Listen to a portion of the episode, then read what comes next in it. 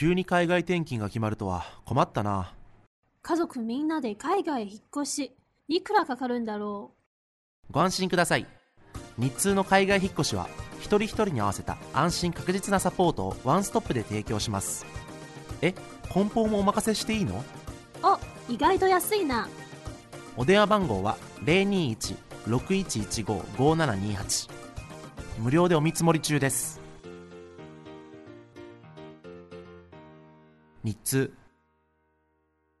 頑張るママの心のビタミン、ママサプリ。世界へ聞くだけでママが元気になるママサプリをお届けしています、えー今日もスタジオの方に世界を回るうどん屋さん谷村うどんのジョンさんにお越しいただいてますジョンさんよろしくお願いしますよろしくお願いします。多分もうこれが放送される頃は谷村うどんさんうどんさんじゃない谷谷村ジョンさん帰っちゃってる。えー帰っちゃってるっていうか他の国にいますね。多分他の国にいるんでな残念なんですがあのーまああのージョンさんの世界を回るえうどん屋さん？はい。谷村うどん？で検索するとブログとかでジョンさんの活動がわかるのではい。ぜひぜひ皆さん検索して調べていただいたらと思うんですが、えー今回先々週ぐらいからかなあのジョンさん個人の、えー帰国子女でいらっしゃったので経験したアイデンティティクライシスっていうことをねやっぱりママたちみんなここで子育てしている人、えーちっちゃい頃は特にインター会話してる人すごい多いです。あで、えーまあジョンさんと同じように中学校からインターとかっていう子も多いしあとローカル校あの中国の国際部っていうところで学んでるような子も多いんですね、で上海はアジア一学校が多いんですよ。ええ本当にいろんな学校あるシンガポール系香港系。なのですごくこう私たちは選択親の立場から言うと選択肢が豊富。はい。なんですがあのそれが子供に与える影響ってまだまだこう、うん、なんだろうな。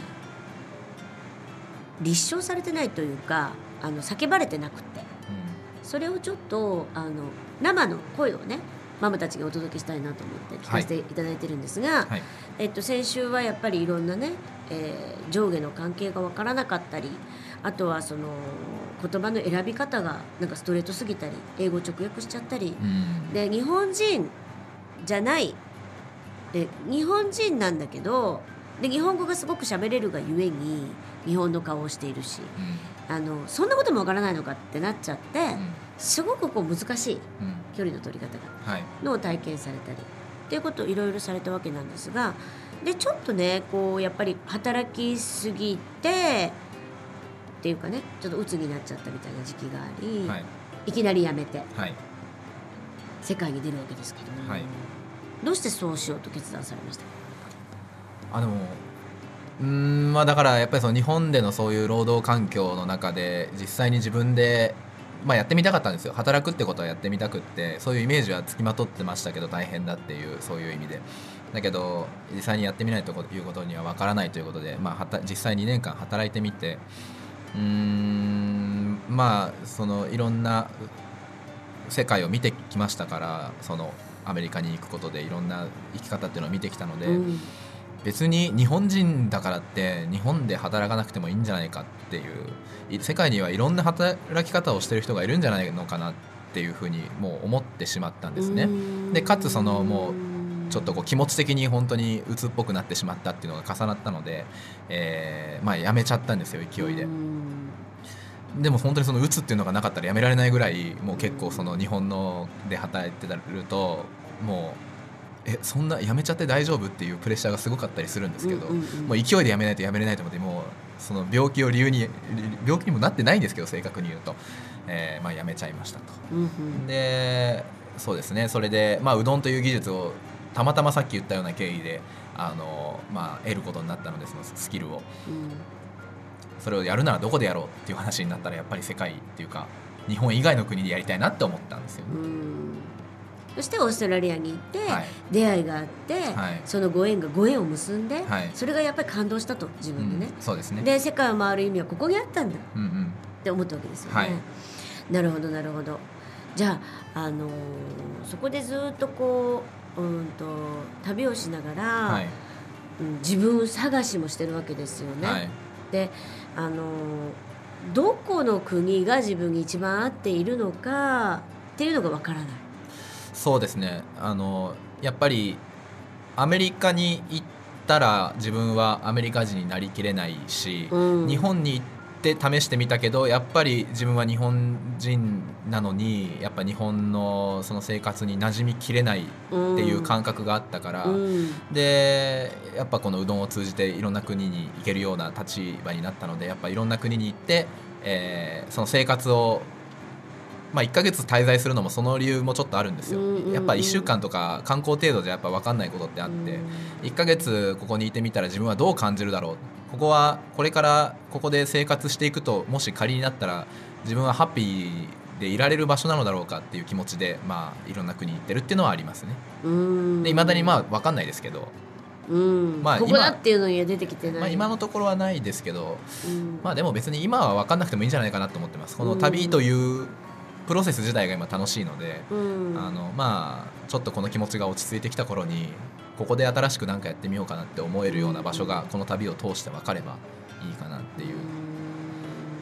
なのでねなんかさっきもちょっとお話しされてましたけれどもあのおばお父様とお母様は応援してくださってるんだけれども、はい。おばあちゃまがはい。やっぱりねあの古い考えの方ですからまだ広告代理店で働いてることになってるんだって。なってるんですけどこれを言っていいのか分かんないですけどね、うん。ああ聞いあー聞いてる？いやいやでも大丈夫それは大丈夫なんですけど。うん。あのでそれちょっと悲しいですよね。そうですね。だから僕ずっと嘘つき続けててうん。おばあちゃんにまだずっと広告代理店で働いてんだっていううん。あの毎日大変だよとかっていう電話を定期的にしてるんですけど、うん。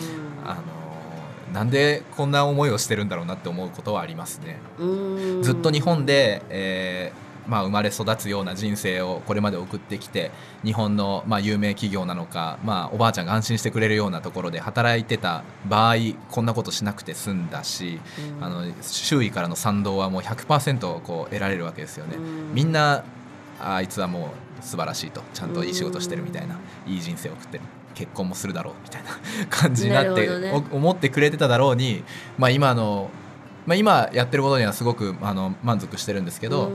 あのまあ、そうこういうふうになってるからこそおばあちゃんに嘘をつき続けなきゃいけないしあの周囲の人で、まあ、賛同してくれる人が大多数ですけど、まあ、そう思わない人もいたりとかするわけで割とそのユニークな誰もやってないようなことをやることでやるからこそ苦労しているところというのはあるかなと思いますね。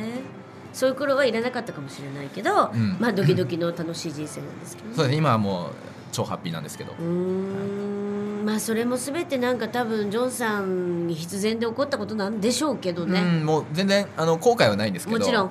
もしそうだった場合どんな人生だったんだろうな、うん、そう。割とそんなに言うほど苦しい生活っていうよりハッピーだったんじゃないかなって思ったりするってことです。なるほどね。だからうんとちょっとやっぱりねママたち今聞いてらっしゃる方たくさんいらっしゃるんですけども結構こうね外国語を学ばせるのはもちろんいいことですし、えーいろんな国に行っていろんな体験させるっていうのはいいことなんだけれどもあのそういう子どもたちがどこで住むかあのアイデンティティをどこに持つのかっていうのはすごく考えてあげないといけない大事なところだなってすごくお話聞いてて思いました。で私なんかはもう日本に育って、はい生まれ育ってめっちゃ日本人なので、はい。やっぱりほらもう年取ってきたら、えーどこで死にたいかとかねうん。そういう話になると思うんだけどやっぱり日本で死にたいと思うよね、で中国大好きですけど、はい。えっともしかしたら主人はずっとこっちかもしれないんだけども、はい。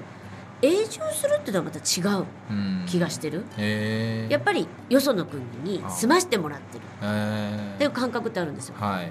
だからそれが多分ジョンさんはうーん。それさえもちょっとフリーな感じ？そうですね。多分。うん。もっと軽いはい。感じ、うん。だからうーんちょっと根が張ってないっていう不安はあると思うんだけどもあ私が経験できない軽さはあると思うんですよ。ーあーそうですね。私はやっぱりこうべきみたいなね。うん。帰らないといけないとかね。そういうのを持ってるなってうん。すごく思いましたね。どっちがいい悪いじゃなくて、うんだから今から多分ジョンさんみたいな人どんどん増えてくるし、ね。むしろ時代はそういう人を望んでる。うん。グローバルな生き方ができる人あ面白い発想ができる人。で結局のところは答えは自分の中にあるのでさっきジョンさんが言ってたここの国にいてハッピーと感じるのかどうかが全てだと思うんですよ。うん。うん、それをすごい自分に問いながらうん。生活してるから素敵だなと思いました。うんまあ、そうしかできなかったんですよねだから、うん、だけどそうしてる人が一体どれだけいるかだよ。うん。日本で普通に就職した人が今自分はハッピーなのかどうかっていうのがわからない人が非常に多いの。うん。うん、楽かもしれないけど。そうですね。そこの部分で苦しんでる人いっぱいいる。うん。自分の気持ちが分かんない、はい。自分が楽しい生き方ができてるかどうかは分からない、うん。ただ流されてるだけっうん。ていう人はたくさんいるので、まあそういう意味では、うん。視野を広げる体験をさせてもらったおかげでそういうやっぱ親とかの、まあ、そういう計らいというかそういう経緯でいろんなところに住む経験をさせてもらったおかげでやっぱりこういう発想というか世界を旅しながら日本食を紹介するのはどうだろうっていう発想になったっていうところもあると思うから。そう。だからあの大変なことばっかアイデンティティクライシスっていうトピックで話してるとやっぱり大変なことばっかり出てしまいますけど、僕はあのまとめると結構感謝してます。ね、今のこういうやっぱ英語喋れるようになったし、うん。そういう世界を見せてもらってきたことにすごく感謝しててで今こういう生き方ができてることにもハッピーなので、あの何もあのそういう否定することはないんですけどまあでも苦労はするよねっていう話です。うん。苦労することはあるよねっていう。なんかその苦労の中でねやっぱりあのその人によると思うんですけど潰れちゃう子もいると思うしねあの私も何人も知ってますけど本当にどこに住んだらいいか分からなくってどこに行っても自分はそこの国の人ではないので、うん、っていうのってやっぱりちょっとすごく分からない人から見ると、うん、すごい難しい感情なのかな。うーん。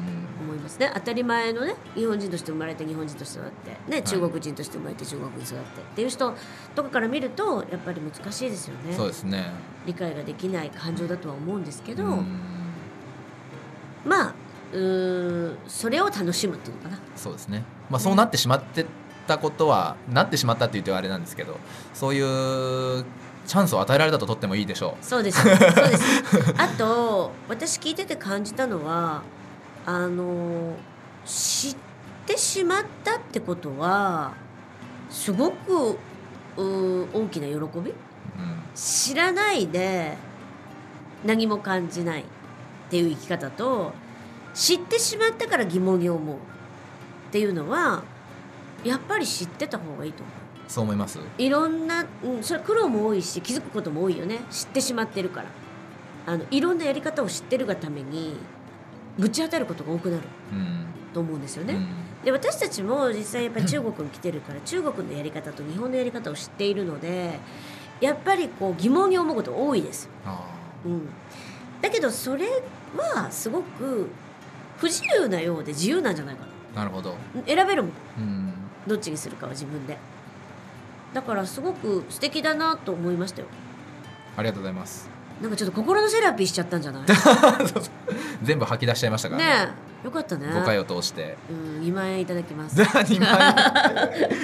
高いな。いやー本当に楽しかったです、とても価値がある話を。いやいやいや本当に私も3人の子供を育てていて、はい。悩みながらですやっぱりね。であの中国の学校に行かせる機会もあったしインター行かせる機会もありましたけどうちは日本人学校を選んだんですね。うー、んなぜかというとやっぱりそこが大きかったかな。えー、えっ、とこうえ中学校うん。えーまあ、高校大学ぐらいまではまあ日本人として育って、はい。そっからでも語学は遅くないんじゃないかなと。なるほど。やりたいんだったら自分でやれば。私もそうですし主人もそうですし、えーこっちに来てから中国語を始めて喋れるようになってるので、はい。あの全然それはやる気さえあればあの発音は良くないかもしれないけどうん喋れるようになるのでっていう選択を取ったんですね。うん、だからもう本当ご家庭ご家庭様々なのであのどれがベストっていうのはないと思います。ねそういう選択取っててもまあもちろん悩みは出てくるしはいせっかく中国いたのに英語の勉強させてくれたらよかったのにって思うかもしれない。それはもう人の人生しか生きてないから。はい。それは他は選べないので分かんないわけですけど、あのーまあどういう道を通っても多分大丈夫なんですよ。まあ大丈夫っちゃ大丈夫です、うんうん、あーすごくこうジョンさんに勇気づけられましたね。ありがとうございます、うん。なんかこういう。一例が一例があるとこういう人がこういう経緯で生きてきた人が今こうであるっていう一例として、うん。まあなんか参考にしてもらえたらはい。いいなと思います。そうですね。はい。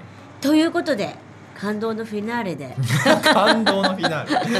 締めくくりたいと思うんですけれども、はいあのーまあまだまだね来られて間もないので、まあ、この放送する頃にはもう帰っちゃってますけど、えっと上海をどうぞ楽しまれてください。うん私ハワイに来れたらいいなと思ってるので。そうですねあのー6月中旬まで今回は言いますけど、またなんか来るきっかけがあれば、ぜひ持ってきたいと思ってるので。わかりました。今後もよろしくお願いします。はい、じゃあ今度来る時もまたママサプリに出演ください。ありがとうございます。ということであの長期にわたりお付き合いいただきありがとうございました。ありがとうございました。谷村うどんのジョンさんでした。ありがとうございました。この番組は日通の提供でお送りしました